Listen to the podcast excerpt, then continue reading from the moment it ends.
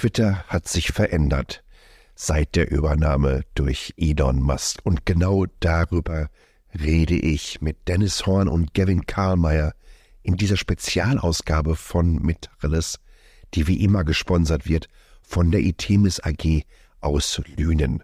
Wenn ihr Interesse daran habt, die Zukunft der Mobilität und von Internet of Things mitzudefinieren, da gibt's eine ganze Menge offener Stellen. Schaut einfach auf der Webseite von der Itemis AG oder direkt im Metacheles Newsletter nach. Aber jetzt schalten wir rüber in, ja, die allererste Ausgabe, die ich nicht alleine mache. Und ich glaube, das wird richtig gut.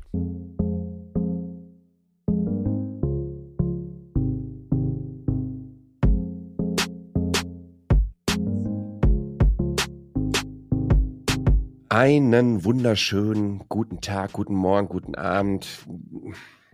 Wie das so ist bei den nonlinearen Formaten. Und ich glaube, wir haben in einer gewissen Art und Weise auch heute in dieser Spezialausgabe was ziemlich zeitloses.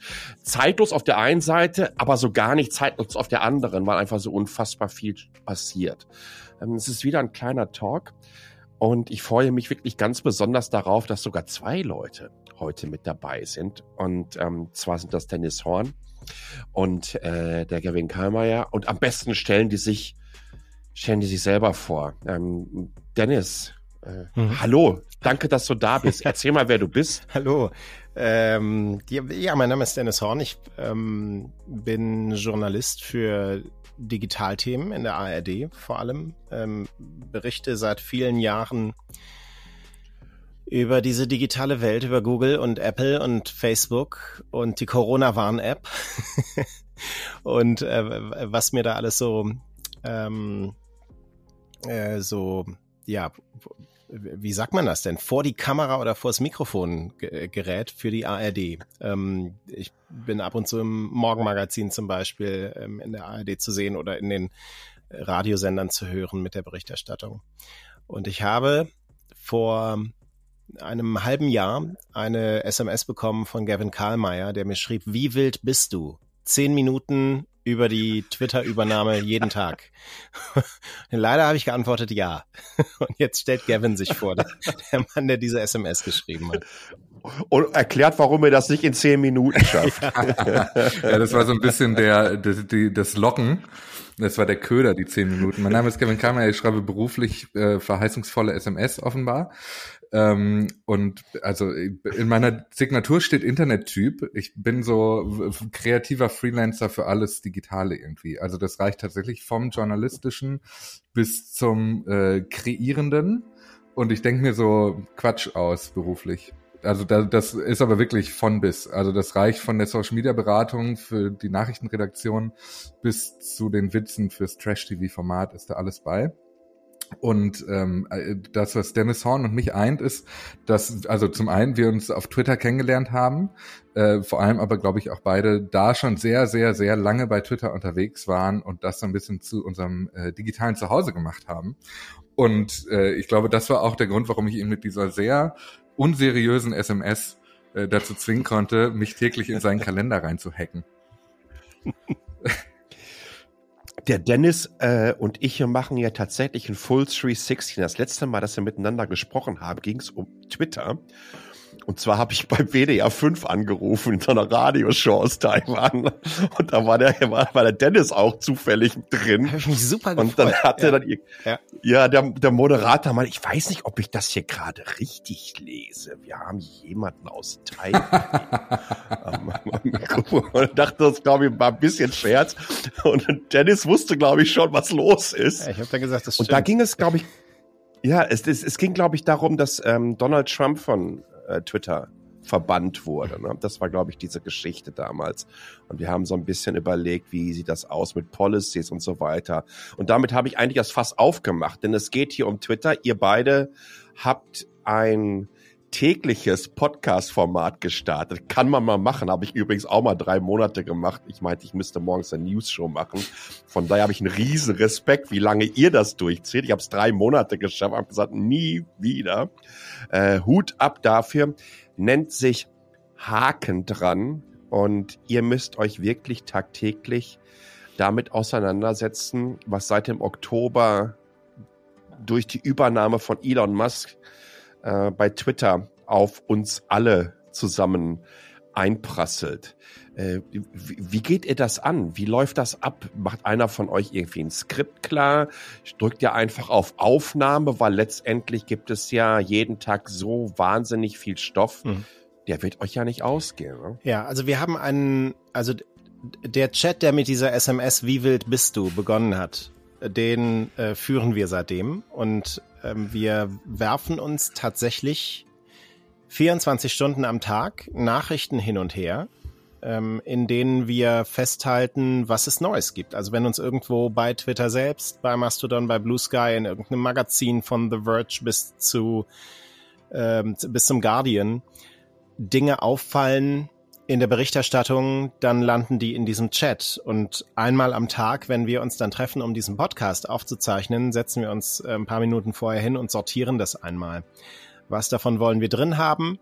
In welcher Reihenfolge machen wir das? Und dann geht das Mikro an, das, das Ding geht los. Also das ist unsere Vorbereitung. Wir haben oder wir versuchen ähm, das so schmal wie möglich zu halten, was den Aufwand angeht, weil tatsächlich so ein täglicher Podcast, ich meine, wie, jeder, der podcastet, kann sich vorstellen, welche argen Auswirkungen das auch aufs Privatleben hat. Bei uns ist das natürlich so ein bisschen so in dieser, also wir verdienen bisher kein Geld damit, ähm, bis zu dem Zeitpunkt, an dem wir hier die, dieses Gespräch mit dir aufzeichnen. Ähm, also wir, wir versuchen es so, so, so schlank wie möglich zu halten. Ähm, so dass ja, so, so dieses Zwischen, wir wollen das Ding wirklich in dieser Zuverlässigkeit rausbringen und wir machen uns damit nicht kaputt, dass wir irgendwie diese Gratwanderung ganz gut gehen können. Da, da hängen tatsächlich ein paar Tode auch dran, die wir mitsterben. Also beispielsweise ja. kommen so Fragen wie, könnt ihr nicht mal eure Quellen öffentlich machen? Oder ein Transkript wäre doch toll zur Barrierefreiheit oder was auch immer. Äh, das müssen wir alles immer sehr, sehr ähm, rigoros abblocken, weil wir wirklich versuchen, den Aufwand mit diesem Podcast auf die Dauer der Aufnahme plus die fünf Minuten davor, worüber sprechen wir, und die eine Minute danach, wann kriege ich dich morgen mal äh, äh, mhm. zu reduzieren oder zu begrenzen. Wir hätten das auch ein bisschen anders gerne, aber es fehlt einfach so ein bisschen an, an Möglichkeiten, ehrlicherweise. Aber das als Vollzeitberuf, wir würden uns da, glaube ich, nicht wehren. es ist ja auch unfassbar unterhaltend, ja. Also ich höre euch, glaube seit der dritten oder vierten Ausgabe. Hab gedacht, erst so, meine Güte, das werden die nie im Leben durchhalten können. Aber das habt ihr dann durchgehalten. Äh, übrigens auch äh, zum Argwohn vieler Fans des äh, guten Elon Musk. Ich gucke ab und zu mal wieder auf eure, auf eure Reviews, die ihr euch dann da einfängt von diversen Leuten. Ist das so? Ich habe da länger nicht mehr reingeguckt. Ich auch nicht. Ja, aber, ja. Ja, man kann relativ schnell sehen auf Apple, wer äh, Twitter Blue Subscriber ist und bei euch ein kleines Hallo hinterlässt. ja, ja, ich also. Es ist schon zu auffällig. Ja, ich glaube das. Und und mhm. muss wirklich sagen, ich habe das immer in, in, in ich weiß nicht, in einem Tut oder in einem LinkedIn-Posting gesagt, ihr dokumentiert hier Internet Historie und das macht ihr wirklich sehr, sehr gewissenhaft, weil letztendlich hat es etwas Vergleichbares noch nicht gegeben. Es ist noch niemals zuvor ein derartig bedeutendes Medium, vor allen Dingen bedeutsam für andere Medien, aber auch für Authorities, äh, für die Politikerinnen, für irgendwelche Celebrities oder Non-Celebrities, Sport, Marken, hast du nicht gesehen, so übernommen worden, so umgekrempelt worden. Früher sind die Dinge einfach irgendwann mal ein Tod gestorben und im digitalen Nirvana ver, äh, verschwunden. Jetzt erleben wir etwas, ähm, wo sich ein, wie lange gibt's denn jetzt Twitter? Seit 2006, ne? Also äh, ein, ein, eine Plattform, die seit 17 Jahren im Netz sich befindet, die auf einmal innerhalb von wenigen Monaten umgestülpt wird. Ja, und, und, und jetzt rockt ihr das da so durch. Äh, wie lange schafft ihr das noch?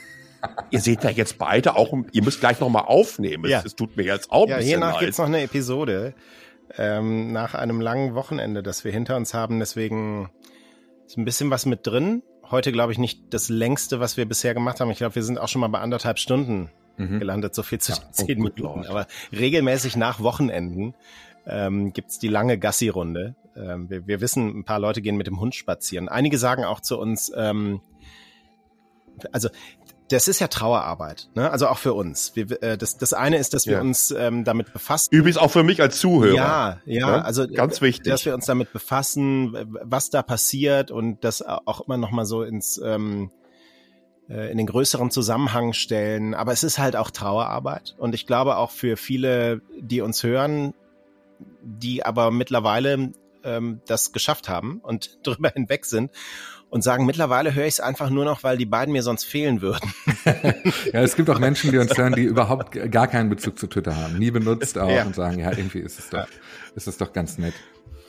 Ja, also ähm, eine Weile halten wir es bestimmt noch durch. Wir, wir haben uns mal so gesagt, so ein Jahr und dann gucken wir mal. Aber es ist ja irre. Also wir, wir hängen ja am Tropf der Neuigkeiten, die es aus diesem Unternehmen gibt. Und man kann einfach jeden verdammten Tag da echt eine ganze Weile drüber erzählen. Ich, ich so. glaube, wir sind aber selber viel überraschter ähm, als die anderen, die unsicher waren, ob ja. man uns das zutraut, dass wir so viel zu äh, erzählen haben. Also als ich die Frage gestellt habe an Dennis, wie wild bist du, lass das mal machen, dachte ich, in drei Monaten ist das Ding abgefrühstückt. Also ich bin nicht davon ausgegangen, dass wir im Mai, Juni, Juli immer noch täglich, fast eine Stunde täglich zu erzählen haben.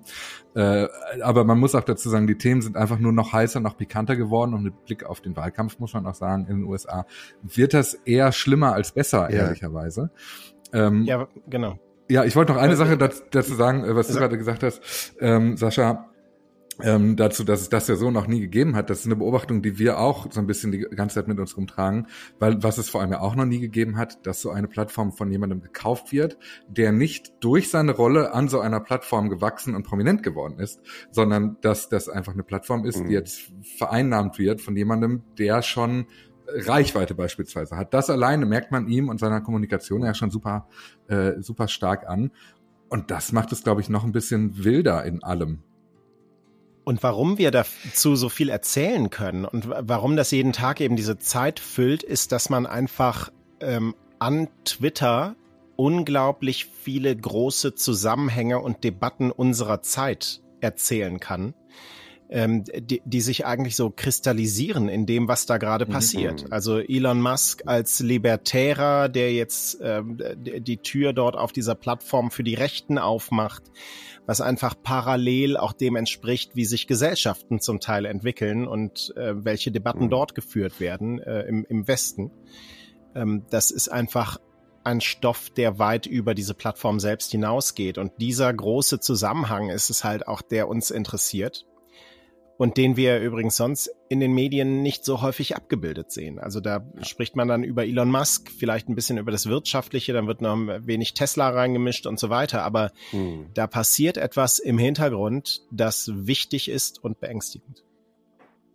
Ist das generell eine Feststellung, die ihr mh, hm, euch so nicht hättet vorstellen können vor einem halben Jahr? Also wir haben ja wirklich hier eine Situation mittlerweile auf Twitter. Ich habe es im Vorgespräch schon kurz gesagt, wenn ich mal am Tag fünf Minuten da drauf gehe und ich klicke einen Hashtag an, übrigens mein gestriger Hashtag war Unwoke German Twitter. Komisch, dass du da komische Sachen gefunden hast. Ja, das, die haben die sich bei Elon Musk, ich glaube wegen wegen Gendern ähm, äh, in den Profilen beschwert und und äh, ich habe es dann halt fünf Minuten ausgehalten, dann musste ich wieder raus. Aber hättet ihr euch das von halben Jahr vorstellen können, dass das auch medial, ja ehrlich gesagt, mal abgesehen von eurem Format, ziemlich unter dem Radar läuft. Wir reden unsere Medien und damit meine ich nicht nur die Öffis, sondern natürlich auch die Privaten, aber auch Journalistinnen und Journalisten, aber genauso Politikerinnen und Politiker, die sich über viele, viele Jahre sehr, sehr stark positioniert haben mit irgendwelchen Purpose-Versprechen etc. pp, die aber äh, all das, was auf Twitter stattfindet, eigentlich mehr oder weniger überhaupt nicht thematisieren. Im Gegenteil, äh, wenn man mal sie direkt darauf angesprochen hat. Es ist auch einfach auch wichtig, auf Twitter zu sein und noch ein Gegen, eine Gegenposition dort zu haben, die Fahne hochzuhalten. Hätten wir uns das alle irgendwie, also mir persönlich, ich hätte, wäre nicht ansatzweise davon ausgegangen, dass diese Plattform in so einer Situation ist, wie sie jetzt ist. Du klickst, du klickst auf ein Statement einer Politikerin und die ersten 30, 40 Antworten darauf, und damit meine ich, ist völlig egal, aus welchem Lager die Person kommt. Die sind zum einen vor allen Dingen stark durch diese Twitter Blue Subscriber äh, gepostet mit den wahnsinnig vielen Zahlen im Twitter-Handle drin. Mhm. Und, und es ist einfach, ja, durch die Bank weg stark diffamierend und verletzend ja. und rhetorisch aller unterste Schublade. Darf ich, ist das, ist das eine, etwas, was ihr auffällt? Darf ich mit meiner Lieblingsthese kommen, Dennis? Ähm, meine, ja. meine Lieblingsthese Wir haben ja viele ja, Lieblingsthesen. Ich bin gespannt, welche. Ja. ich bin auch gespannt, ob du, äh, ob, welche deine ist, die dir als erstes einfällt.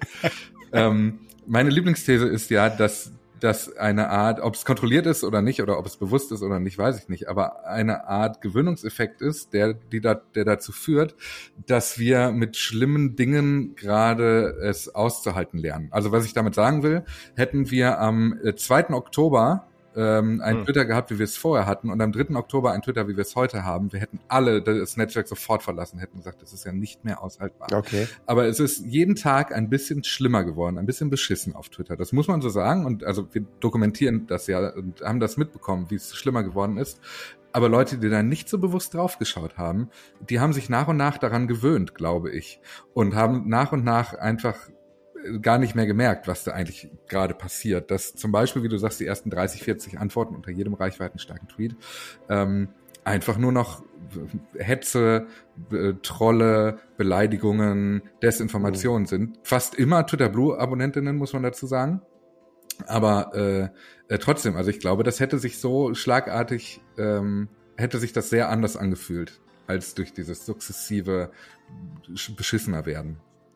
Ja, wir haben darüber im Der Podcast. Frosch im heißen Wasserbad. Ja, genau. Ja, ich, wollte es, ich wollte es gerade sagen, wir hatten das im, im Podcast auch mal, dieses Beispiel, das Philipp Rösler dann auch als FDP-Chef genannt hat, äh, über den Umgang mit der CDU. Wir drehen einfach die Temperatur im Wasser langsam höher.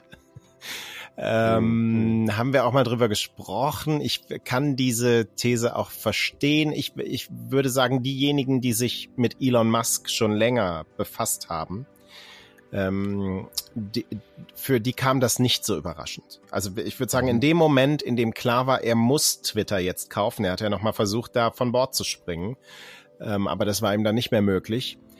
Ähm, von dem Moment an, finde ich, war eigentlich klar, was passieren würde, was natürlich nichts daran ändert, dass das, was wir in den vergangenen Monaten da erlebt haben, sich natürlich wie ein absoluter Albtraum anfühlt. Also die, die Horrorversion des Autounfalls, bei dem man nicht weggucken kann.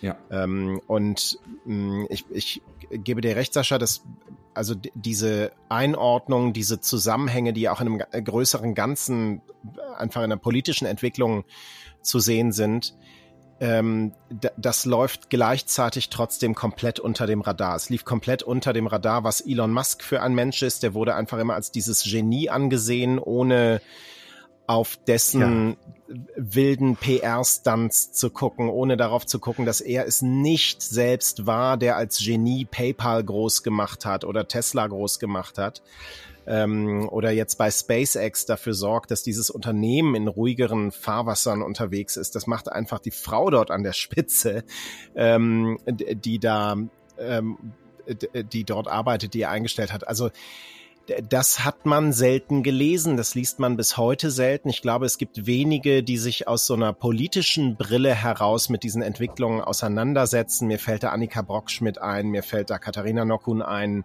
das sind PublizistInnen, die schon seit langem auch über solche Entwicklungen berichten und in deren Radar, glaube ich, auch Elon Musk schon mal geflogen ist mit seinem Jet. Aber ähm, das, ähm, also ich, ich sehe es wie du, das überrascht dann doch irgendwie einige. Aber, ja, ja. aber würdet ihr nicht glauben, Frage in den Raum einfach, dass es auch ein bisschen daran liegt, wie Twitter von Medienmachenden in Deutschland vor allem immer genutzt wird? Also wir können vor allem über den deutschen Medienmarkt sprechen, weil im amerikanischen Raum findest du viel, viel mehr solche Einordnungen, finde ich. Und über anderssprachige Räume ja. können wir nicht so richtig sprechen. Aber das liegt, glaube ich, so ein bisschen daran, dass Twitter ganz oft nur so als, ich ziehe da die eine Geschichte raus, die ähm, entweder der eine Student erlebt hat, der in seiner WG irgendwas Faszinierendes erlebte und das in einem Thread erzählt hat, einfacher Content oder irgendein Promi schreibt Geschichte XY, ich sammle sechs Reaktionen darauf. Das ist die Art, wie Twitter genutzt wird. Also ähm, einfach nur so die eine Spitze, die eine äh, die eine Perle rauspicken, aber eben niemals das große Ganze begreifen wollen und wahrscheinlich auch ehrlicherweise gar nicht das Interesse in der Community, in der Gesellschaft zu vermuten, dafür zu wissen, wie Twitter eigentlich funktioniert. Also und nicht nur nicht nur Medien, ne, sondern auch ganz andere Communities einfach aus der Klar. Wissenschaft, ja. äh, aus dem Sport und so weiter. Ja. Ja, ja, voll. Aber äh, äh, sehe ich ähnlich, und, Ich habe in meinen, ich mache so so Social Media Seminare auch und ich habe da immer so eine Slide mit so täglichen Nutzerinnenzahlen aus dem Jahr 2018, weil das einfach, weil ich das so mag, dass irgendwie ähm, bei Facebook steht da irgendwie 31 Millionen, bei Instagram steht da 23 Millionen und bei Twitter steht da 600.000. Also gerechnet auf die ganze mhm. ganze Bundesrepublik waren bei Twitter täglich so viele Leute unterwegs wie in Friedrichshain und Mitte zusammen irgendwie. Also Twitter war immer ein Nischenphänomen, auch früher schon. Aber tatsächlich ist es ja nur mal eins, was auch entsprechend große Echokammern schafft, weil wenn wir uns anschauen, wenn irgendetwas auf Twitter passiert, dann ist die Wahrscheinlichkeit, je nachdem, welche Person das auch raushaut, dass du dann da durchaus auch mal in den 20 Uhr Nachrichten mit aufschlagen kannst, relativ groß, ne? Dann, wenn der Kurznachrichtendienst Twitter genannt wird. Ich, ich liebe das ja so, so ein wunderbar schönes deutsches Wort. Aber was ich ganz interessant finde, war, ähm, wie du das Anwendungsszenario für diese Medien gerade definiert hast. Ähm, die sind selten Teil der Diskussion, sondern das sind Sender oder sie rufen ganz einfach Daten ab und nutzen die weiter. Übrigens genauso ist es, die wenigsten PolitikerInnen ähm, beteiligen sich an der Debatte überhaupt, sondern die hauen Sachen raus, darunter äh, findet dann das Chaos statt und sie sind wieder weg. Es ist, es ist einfach die Hauptsache, was gesagt, Strategie. Und da funktioniert ganz einfach auch Twitter und die Echokammern, die sie dann sich über die Jahre geschaffen haben, beziehungsweise die drumherum geschaffen wurden, weil die Lager, äh, die sie vertreten, sie eher für sie geschaffen haben, die äh, multiplizieren das dann da entsprechend. Aber jetzt ist doch irgendwann mal so die Frage angelangt, wo man sich sagen, fragen, wie auch immer muss, äh, okay, ihr müsst jetzt ja da sein, weil ihr müsst ja die Show machen. Also ihr, ich meine, ihr müsst gar nichts, aber meiner Meinung nach müsst ihr das machen. Deswegen bin ich da auch ganz happy. Ähm, aber gibt es nicht irgendwie so einen Punkt, wo du dir sagen musst, ey, das ist jetzt aber bis hierhin und nicht weiter. Ich meine, ja. bei aller Liebe, was ja. soll noch passieren? Hätten wir Leuten, würden wir Leuten jetzt sagen oder würden wir eine Umfrage machen unter den ähm, unter den großen Medienhäusern, ähm, würdet ihr bei Donald Trump auf Truth Social äh, auch einen Account aufmachen und den tagtäglich bespielen, weil der haut eh nicht durchgeballerte äh, Memes, äh, rassistisch, äh, transgenderfeindlich, antisemitisch raus, wie der jetzige Twitter-CEO. Mhm. Ist nicht irgendwann mal so der Moment erreicht, wo eigentlich da ich will jetzt nicht vom großen Ruck sprechen, aber wo man nicht sagen muss, ey, jetzt alle runter da und lass das Ding komplett vor die Wand fahren. Ja. Also ja, auf jeden Fall. Also in der in jeder Echtweltsituation. Also stell dir vor, du gehst immer in die, gleiche Kneipe und der Besitzer fängt an, sich antisemitisch zu äußern, rassistisch zu äußern. Irgendwann ja. gehst du da nicht mehr hin. Also ist dir auch egal, dass deine immer gleichen Freundinnen und Freunde da sind. Ist dir auch egal, dass die Leute, die vielleicht das Bier ausschenken, von dem zwar nur bezahlt werden und du siehst den gar nicht. Irgendwann ist ein Punkt erreicht, wo das nicht mehr erträglich ist. Und nach meiner Einschätzung ist dieser Punkt bei Twitter längst überschritten. Deswegen ist deine Frage komplett gerechtfertigt was muss noch passieren? Also, also das Problem ist so ein bisschen, glaube ich, dass es vielen Leuten einfach egal ist, wem die Plattform gehört. Das ist meine These. Äh, ich weiß nicht, ob du die mitgehst, Dennis, aber ich glaube einfach, anders kann ich mir das nicht mehr erklären, als zu sagen, na ja, wurscht. Ja, ja. Also ich, ich finde, man muss ja noch nicht mal ähm, moralisch argumentieren oder politisch argumentieren. Das ist ja noch nicht mal nötig. Man kann auch äh, rein sachlich argumentieren und sagen, diese Plattform mhm. ist einfach nicht mehr sicher. Ähm, zum Beispiel für, für JournalistInnen, aber auch für, für Unternehmen. Ich habe, wann bin ich gegangen, Gavin? War das im, im Dezember? Äh, Dezember? Ja, Im Dezember, Dezember habe ich mhm. äh, meinen Twitter-Account auf Eis gelegt. Ich habe ähm, alles gelöscht, ähm, alle alle Tweets, ich ähm, ja. habe alle Direktnachrichten gelöscht und ich habe noch einmal irgendwie äh, geschrieben, warum ich das gemacht habe. Und ich habe auch gesagt, ich halte diese Plattform für JournalistInnen nicht mehr für sicher. Und äh, da, da habe ich hm. mir einen, ähm, eine Welle an Antworten eingehandelt äh, aus dem libertären, blaubehagten Spektrum, sage ich mal, ähm, und äh, die, die gelacht haben bis äh, rüber zu, zum Dunstkreis von, von Tichys Einblick und Don Alfonso und so, die, ähm, äh, die sich da oh irgendwie einen Scherz draus gedreht haben. Aber wie kann denn eine Plattform, auf der ähm, JournalistInnen nach Willkür gesperrt werden, ähm, wie es Taylor Lawrence und anderen in den USA passiert ist, oder in denen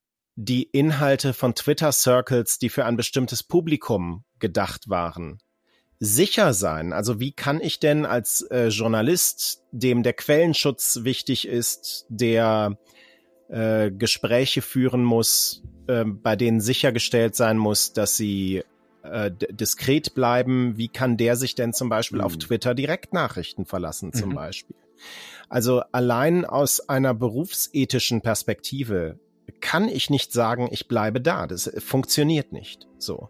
Und das andere ist die Unternehmensperspektive. Ich meine, auch wenn ich als, äh, als ARD irgendwie bei Twitter bin und also ich argumentiere bei uns in den Häusern dafür, diese Plattform zu verlassen ähm, hm. kann ich doch nicht allen Ernstes sagen, ich halte hier die Direktnachrichten offen, damit ein Publikum mir schreibt, was auch vertrauliche Kommunikation sein muss. Und die, ähm, die, die jüngste Geschichte von, ähm, von, von Jenga-Momenten, wo einfach diese Plattform auseinanderbröckelt, äh, die, die ist halt recht umfangreich. So allein so kann hm. ich schon argumentieren und müsste dann die Konsequenz daraus ziehen, diese Plattform zu verlassen. Ich sehe das ähnlich. Es gibt auch diesen, diesen Punkt ähm, der Brand Safety. Genau.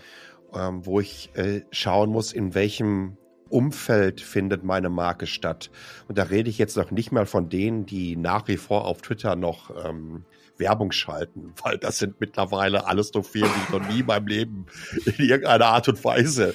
Meistens sind es Einzelpersonen, die ich auch noch nie in meinem Leben gesehen habe und gar nicht weiß, was die von mir wollen. Aber ähm, wenn ich als große Marke dort präsent bin. Und ähm, ich finde im Kontext so eines, naja, so einer, so einer Tonalität äh, der gesamten Plattform einfach statt, dann halte ich das wirklich für ein Problem, wo du dich fragen musst, wie lange kann ich das ganz einfach noch mitmachen? Denn auch all diese Companies haben ja entsprechende ähm, Werte, Horizonte und äh, Agenten sich, äh, Agendas sich irgendwann mal runtergeschrieben und äh, reden hier und da immer wieder vom Purpose, sind aber dort einfach unterwegs, weil sie natürlich auch über viele, viele Jahre in diese Konten, meistens über externe Agenturen, viel, viel Geld hinein investiert haben, mhm. um entsprechende Reichweiten aufzubauen. Ist es so? Ist es so das klassische Reichweite über alles. Ja, könnte man irgendwie ja. so eine, könnte man einen Dead Kennedys äh, Revival Band mitmachen. Ja. Äh, ich, ich fürchte, das ist vermutlich der, ähm, der einfachste und richtigste Ansatz hier äh, in, der, in der Suche nach den Ursachen. Also da sind noch Leute, also sind wir auch noch da. Und das haben wir auch in unserer, äh, wir haben immer mal wieder so Recherchen angestellt, Medienhäuser zum Beispiel gefragt, warum seid ihr eigentlich noch bei Twitter? Und das war mhm. eigentlich die Standardantwort. Ne? Also wir haben ja noch Publikum, wir wollen ein Gegengewicht zur Desinformation setzen. Äh, wir können ja nicht einfach gehen. Ist so ein bisschen so die, meine sehr vereinfachte, verkürzte Zusammenfassung. Und das mit dem, ganz mhm. kurz mit dem Gegengewicht zur Desinformation wird ja jetzt auch wieder schwieriger. Ne? Die sind ja gerade aus dieser, aus, aus diesem EU-Komitee-Dingen ja. ausgetreten. Ja, ne, richtig. Twitter. Und ähm, ehrlicherweise, du hast das Truth Social-Beispiel genannt. Twitter verwandelt sich gerade zu einer rechtskonservativen, libertären bis zu radikalen ja. Plattform. W warum sollte man da noch ein Gegengewicht setzen, außer um das um einen Grund für ein Publikum zu bieten, äh, noch da zu bleiben. Also irgendjemand muss den Anfang machen und wenn das jemand tut, dann müssen es eigentlich die reichweitenstarken Kanäle sein, die sagen, wir finden jetzt hier nicht mehr statt. Und wenn ihr auf unsere Informationen Wert legt, dann müsst ihr die woanders suchen. Wenn wir uns die aktuelle Entwicklung anschauen, äh, im letzten Jahr haben wir ja als Musk äh, den ersten Tweet rausgehauen hat, er hätte ein Angebot abgegeben, mhm. so wirklich so Godfather-mäßig war der Tweet ja auch damals. Ähm, und wir haben erlebt auf einmal, dass das Mastodon äh, einen riesen Aufschwung erlebt hat, dann nochmal die nächste Rutsche kam dann irgendwann so im Oktober an. Äh, wir erleben jetzt, dass ein Blue Sky an Start geht, was auch sagt, wir bauen und um ein Protokoll etwas auf. Äh, Instagram beziehungsweise Meta meint jetzt auch ActivityPub, das Protokoll, was das Fediverse und unter anderem Mastodon hat, nutzt. Wäre auch eine ganz spannende Sache. Glaubt ihr ganz ehrlich und ganz pragmatisch, dass Twitter da überhaupt eine Chance haben kann, wenn mehr und mehr von diesen größeren begreifen, dass die Zukunft von Social Media vielleicht Protok mehr Protokoll denn Plattform ist? Also ich würde sagen, ja. Ähm, und ich, ich würde sagen, dass wir, die uns aus so einer Demokratie- und Tech-interessierten Bubble über dieses Thema unterhalten, ähm, diese Plattform- und Protokollgeschichte sehr anfixt. Aber das ist nicht hm. die Mehrheit der Nutzerinnen und Nutzer, die in vielleicht eher Markenkriterien denken. Und wenn ich in Markenkriterien denke, dann kenne ich da zwei Unternehmen, die gut aufgestellt sind, nämlich Meta und Twitter. Und ähm, ich würde erstmal sagen, wir kommen aus einer Zeit, du hast eben gesagt, Twitter gibt es seit 2006. So sagen wir mal diese Jahre, ne, seit Facebook auch groß geworden ist, wo Twitter groß geworden ist, YouTube. Wir kommen aus einer Zeit, in der diese Plattformen sich unterschieden haben nach Funktionalität mhm. und groß geworden sind, skaliert haben auf eine Masse in Anführungszeichen aller Leute. So. Mhm. Und ähm, so wie wir diese Zeit, die ja auch voller Sprunginnovationen war, da kam das iPhone und so weiter und so fort, so wie wir diese Zeit erlebt haben, projizieren wir jetzt unsere Erwartungen in das, was da neu kommt. Aber da kommt nichts mehr in dieser Form. Mhm. Also es kommt keine Plattform mehr, die alles abdeckt.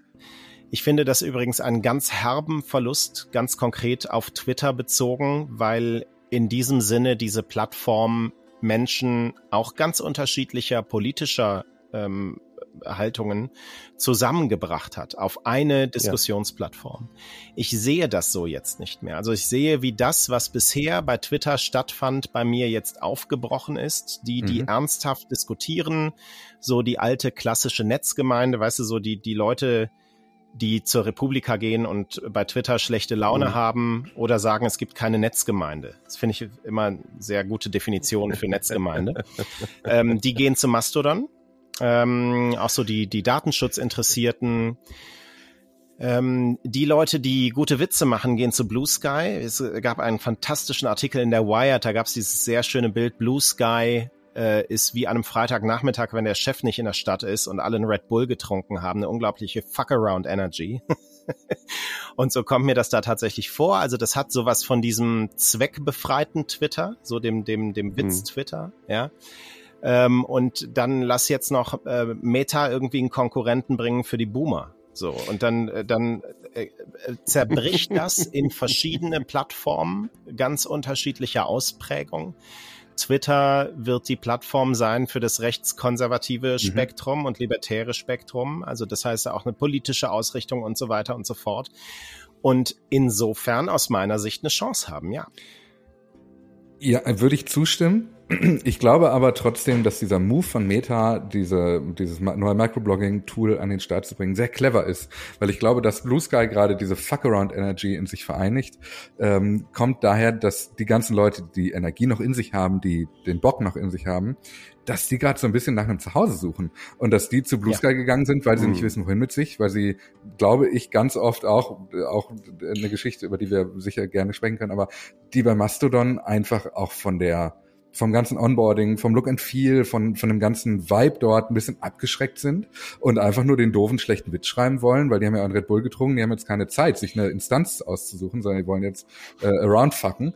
Und ich glaube, dass, dass dieser Move von Meta zu sagen, wir machen jetzt hier diese, die Barcelona ist ja der, der Arbeitstitel, diese Microblogging-Plattform super geschickt ist, weil du auf der einen Seite zwar mit Mastodon offenbar interoperativ bist, wie es gerade aussieht, auf der anderen mhm. Seite diese ganzen Fuck-Around-Kits alle aber abholst, weil die ohnehin schon bei Instagram die Screenshots ihrer Tweets hochladen.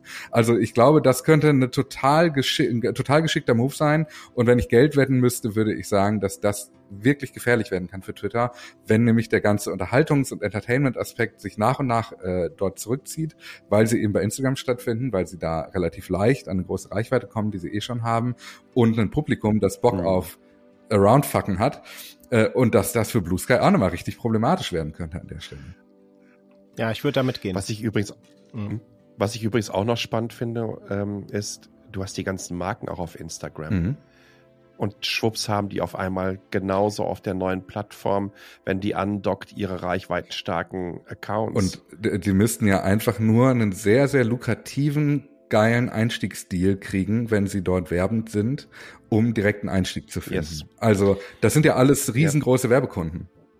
Übrigens nicht nur eine ja. Gefahr für, äh, für Twitter, sondern ähm, aus, aus unserer Sicht auch eine Gefahr für Mastodon, weil ja, ja dem Vernehmen nach äh, mhm. diese neue, dieser äh, neue Instagram-Dienst ähm, Barcelona P92, wie auch immer er heißen wird, ähm, auf Mastodon aufsetzt oder eine äh, Kompatibilität äh, Kompatibilität dazu haben wird. Und nicht, es, es hat, hat, hat ein Aktiv, hat, nutzt das Activity, also genau.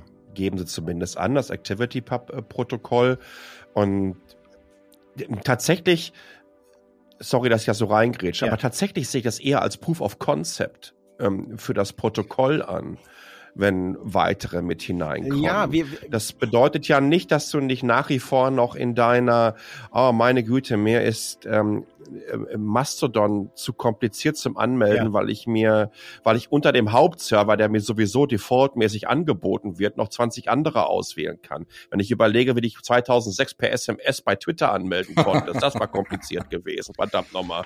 Ja. Also ich, ich finde das, ich finde das mittlerweile Usability.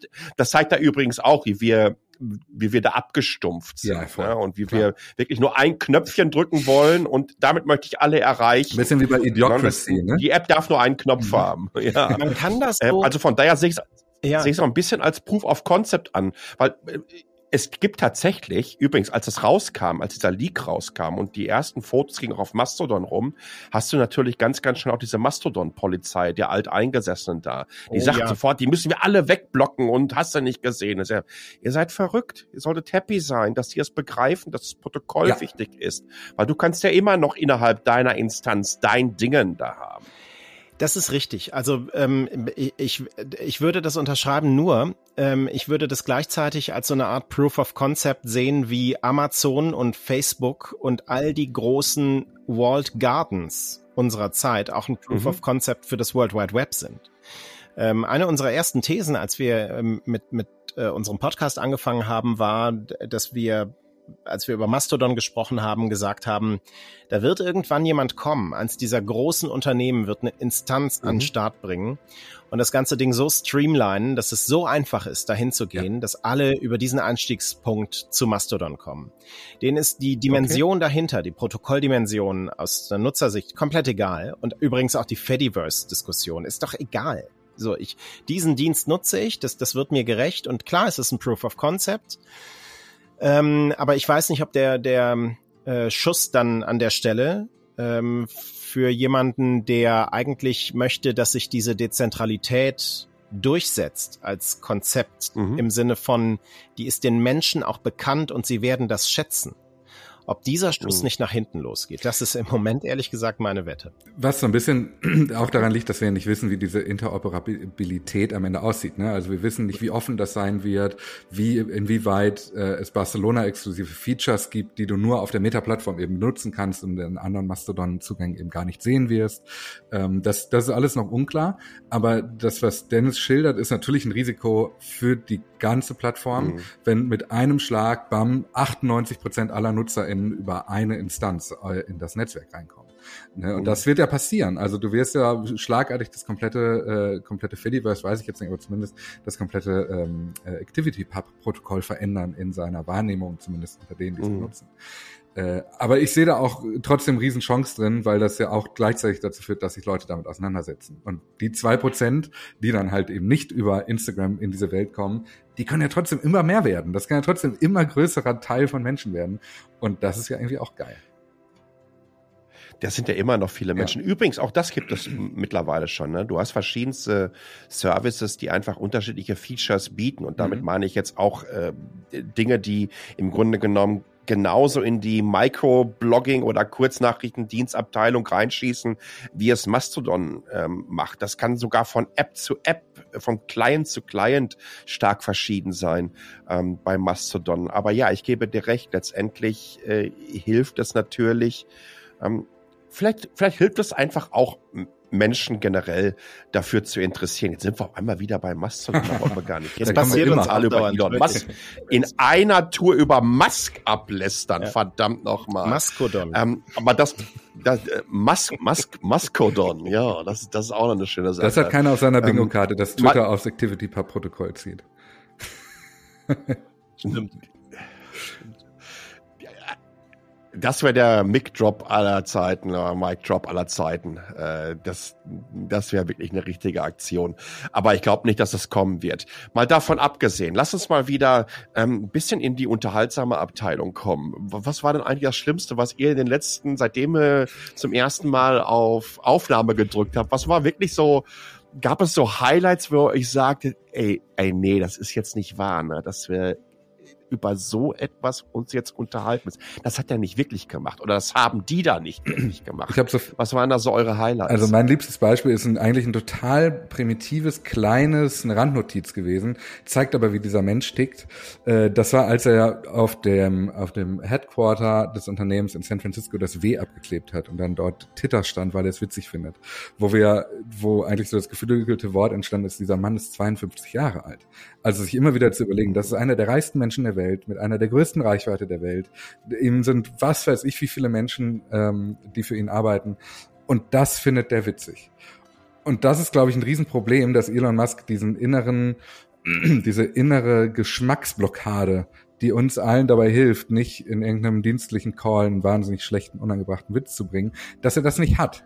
Und das ist ein großes Problem, weil das immer wieder auftaucht und Dinge, die er witzig findet, gleichzeitig wahnsinnig gefährlich für Leute werden. Das ist in dem Beispiel jetzt nicht so, aber in anderen Beispielen gibt es da mhm. einfach echt Geschichten, da, da, da kriegt man eher die Krise.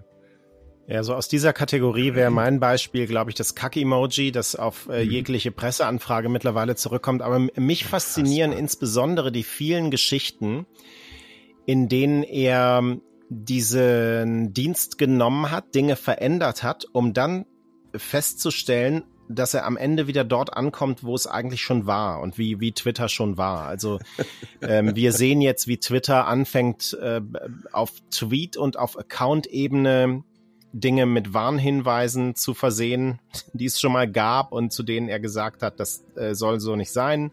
Wir wollen unabhängig sein. Äh, äh, ich fand faszinierend, wie er versucht hat, das Geschäftsmodell in Richtung Twitter Blue und in Richtung Abos zu drehen, um dann festzustellen, dass das, was er dadurch an anderer Stelle verloren hat, einfach sehr viel größer ist. Wie viel waren das am Netto? Äh, ne-, netto am Ende waren das eine zweistellige Zahl zusätzlicher Twitter Blue Abonnenten, die überhaupt am Ende rumkamen. Da konnte er höchstens die Kaffeekosten von, von bezahlen. Ähm, und so gab es eine ganze Reihe von Beispielen, ähm, wo er versucht hat, Dinge zu ändern und äh, am Ende wieder am Anfang ausgekommen ist. Und das, das Schönste finde ich eigentlich diese Affiliate-Konten. Also wo jetzt Unternehmen äh, goldene Häkchen bekommen und dann ähm, ihnen zugehörige Konten auch auszeichnen können mit, ähm, mit einem Hinweis, das gehört zu diesem Unternehmen. Und die haben dann einen blauen Haken und irgendwie den, das Unternehmenslogo in so einem kleinen quadratischen Kästchen daneben.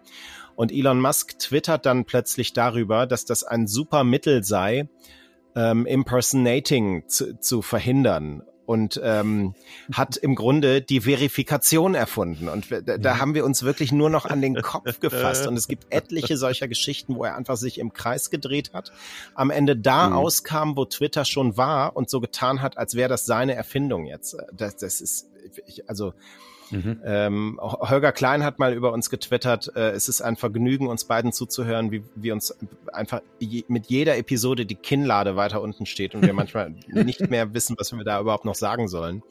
Ähm, und das war so eine Geschichte, ja.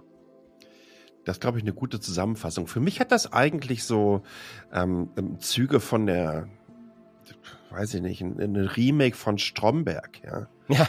Das ist einfach äh, so unfassbar schlecht. Ne? Der sagt erstmal, wie scheiße alles ist.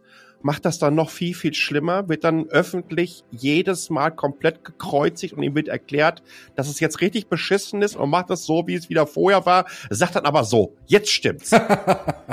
Na, genau. So. das, ist, das, ist, das ist so ein absoluter Stromberg-Move in jeglicher Form.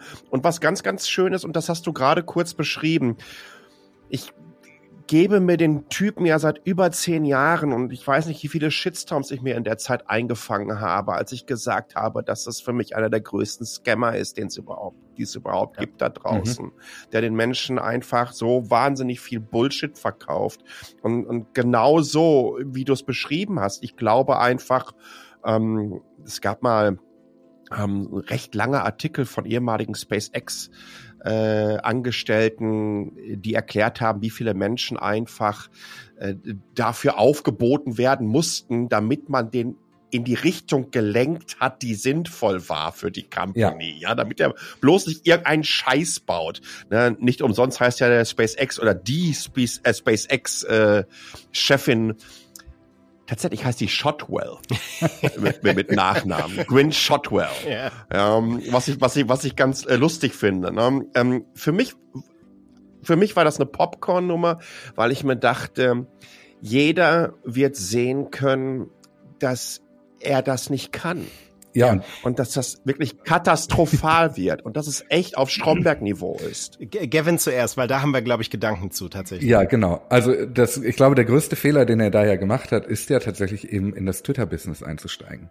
Also ähm, plötzlich ist er in der Öffentlichkeit, plötzlich findet er auch statt, plötzlich wird auf ihn geschaut, anders als diesen Visionär, der früh ins Unternehmen einsteigt. Ähm, und der größte Unterschied ist da ja die anderen Unternehmen, die ja, die mit ihm groß geworden sind, weil er relativ früh äh, sich da reingekauft hat, was ja fast immer der Fall war übrigens. Also er hat sich bei Tesla in, der, in den Vertrag schreiben mhm. lassen, dass er jetzt Gründungsmitglied sein darf und so. Ähm, die, die haben dann angefangen, eine Kultur zu entwickeln, die, äh, die intern immer Managing the Manager genannt wurde. Also wie können wir unsere Sitzung vor Elon Musk so als Theaterstück framen, dass er zufrieden ist, damit wir in Ruhe arbeiten können. Und bei Twitter war das Problem, aber da war das Team eigentlich schon zu groß, wie er sagt. Und ähm, wahrscheinlich war es auch am Ende zu groß. Auf jeden Fall war es so abgeschlossen in der, in der Zusammenstellung, äh, dass er dann nicht mehr hinkommen konnte und die Leute ihm irgendwie entgegenarbeiten wollten. Plus Twitter hatte immer eine Unternehmenskultur, in dem das Widersprechen des Chefes extrem wichtig war. Man hat sich gemeinsam gerieben, yes. um zu einem Ergebnis zu kommen. Und da konnte er natürlich nicht mit umgehen, weil er aus Unternehmen kommt, wo ihm regelmäßig solche Theaterstücke vorgeführt werden. Und das Interessante ist, das ist öffentlich sichtbar, wie das funktioniert. Es gab zwei Beispiele. Es gibt das Interview des BBC-Journalisten mit Elon Musk, in dem er ähm, unter oh, anderem darüber mit ihm gesprochen hat, warum ähm, öffentlich-rechtliche ähm, Sender bei äh, Twitter mit dem Hinweis versehen Government-Funded Media, obwohl die zum Teil mhm. gar kein Geld von der Regierung bekommen. Ähm, und er hat ihm das dann in diesem Interview öffentlich für die ganze Welt sichtbar erklärt. Und äh, Elon Musk fragt ihn dann, was, müsste es denn dann heißen? Publicly funded Media oder was? Und der BBC-Journalist sagt, ja, genau so. Und am nächsten Tag stand bei der BBC drunter Publicly funded Media. Und ein anderes Beispiel ist das Gespräch, das die neue CEO von Twitter, Linda Yaccarino, mit ihm auf der Marketingkonferenz geführt hat, ja. ähm, auf, auf der sie ihn interviewt hat. Und das war so ein sehr flirty Gespräch, wie es oft ist mit Elon Musk, ähm, wenn, wenn das so Interviewsituationen sind. Das ist ein Mensch, mit dem man offenbar auch gerne spricht, gerne streitet. Das macht Spaß in diesem Moment und es war aber gleichzeitig öffentlich sichtbar, wie sie ihn um den Finger wickelt. Und man bekommt mhm. das, was, was Gavin äh, gerade äh, Managing the Manager genannt hat, man bekommt es einfach in aller Öffentlichkeit mit. Es reicht sozusagen mhm. ein stringentes eine stringente Argumentationskette zu führen, die Elon Musk überzeugt, um da einfach alles durchzusetzen. Deswegen finde ich übrigens das An Bord gehen von Linda Jaccarino eher ein beruhigendes Zeichen ähm, bei Twitter und, und mhm. für die Zukunft dieses Unternehmens. Ähm, weil im Grunde sie ja ihn in eine Richtung äh, vielleicht auch lenken kann, in der Elon Musk denkt, das sei alles seine Idee gewesen. Mhm. so, ähm, ganz genau. Das. Und äh, also das ist faszinierend, finde ich das. Ne? Ähm, äh, ja. Das, was man sonst nur so intern mitbekommt, äh, man sieht das hier einfach auf offener Bühne. dieses Interview war ja fast eine vertrauensbildende Maßnahme für die Werbentreibenden, die dort im Publikum ja. saßen. Also sie hat die ganz wunderbar in die Richtung geschubst, ähm, wo sie Twitter gesehen hat. Und ich glaube, ähm, das war ein Tag danach, dass eines der größten Ad-Netzwerke dann ähm, Twitter aus dieser High-Risk-Kategorie runtergestuft hat für die Werbetreibenden. Das hat offensichtlich funktioniert. Jetzt sind wir da, 50 Minuten lang, Elon Musk, machst du dann natürlich auch nochmal 10 Minuten mit drin. Jetzt ist natürlich die Frage, die ich wirklich fragen muss, was glaubt ihr, wie lange wird der Laden noch überleben und damit auch Haken dran, euer Podcast? Weil wenn Twitter vor die Wand fährt, was macht ihr denn dann? Da hören wir auf. Haken drin, gründen und über Neuralink sprechen. Das ist der Plan. Also es hat sich ja schon so ein bisschen, ähm, haben wir ja schon die Fühler ausgestreckt in die, in die breitere Entwicklung von Social Media. Ich kann mir vorstellen, dass okay. wir, ähm, also dass wir auch weitermachen. So, und mit mhm. Sicherheit wird sich das irgendwann so, so vom engeren Fokus auf Twitter lösen. Das hat es ja jetzt schon zum Teil. Wir, wir gucken auf Blue Sky, wir gucken auf Mastodon auch wenn das vielen bei Mastodon nicht gefällt, wie wir auf Mastodon gucken, aber das ist ein anderes Thema. Wir, ähm, wir, wir gucken auf die Entwicklung, die Instagram da jetzt vornimmt und ähm, deswegen, ich glaube, das wird sich zunehmend von Twitter einfach abkoppeln, wie wir auch über den Podcast nachdenken. So. Mhm. Mhm. Und also spätestens, wenn über diese Entwicklung, die, die politischen, gesellschaftlichen Implikationen, die das hat, wenn Twitter jetzt so wird, ähm, die, die Dinge auch mal lange genug klar benannt sind, weiß ich nicht, ob wir nicht auch irgendwann an einen Punkt kommen, an dem wir uns fragen, wenn wir jetzt noch weitermachen, wie viel Aufmerksamkeit verschaffen wir dieser Plattform dann eigentlich noch, die wir ihr dann gar nicht mehr geben möchten. Weil wir ja auch nicht über Truth Social oder Gap sprechen genau. in unserem Podcast, ja genau. Das wäre dann die nächste Eskalationsstufe, die ihr mhm. noch einschmeißen könntet. In diesem Sinne, ihr Lieben, vielen, vielen Dank, dass es überhaupt geklappt hat, weil wir sind ja zeitzonentechnisch ein bisschen auseinander. Ihr müsst euch beide zusammenfinden. Jetzt sind wir noch im Pfingstwochenende unterwegs. Und für all ihr, euch da draußen, ähm, die ihr mehr von Gavin und vom Dennis hören wollt, Haken dran findet ihr auf den Podcast-Plattformen eurer Wahl. Und könnt es auch, habt ihr eine Webseite eigentlich auch, wo man das nee. Runterladen nee. kann? Also ah, so ein bisschen rudimentär unterwegs. Wie gesagt, wir wollen keine Arbeit damit haben. also wir sind wir sind gehostet bei Anchor, das äh, hieß früher so, heute ist es Spotify for Podcasters. Ähm, auch ah, ja, ja, auch einfach ja. nur um den Aufwand minimalst zu halten. Da gibt es aber auch MP3-Downloads, es gibt einen RSS-Feed. Also wir sind tatsächlich ein richtiger Podcast. Haken dran. Und ich bin mir ganz, ganz sicher, für die, die jetzt zugehört haben, ähm, ihr wollt da noch mehr von hören. In diesem Sinne, Gavin, Dennis, vielen, vielen Dank für eure Zeit und weiterhin viel Erfolg. Und ich hoffe wirklich, dass Twitter äh, zwar schlimmer wird, aber noch eine ganze Zeit lang nicht vor die Wand fährt, damit wir noch mehr davon hören können. Dankeschön. Vielen Dank. Danke, Sascha. Auch fürs lange Wachbleiben wegen uns.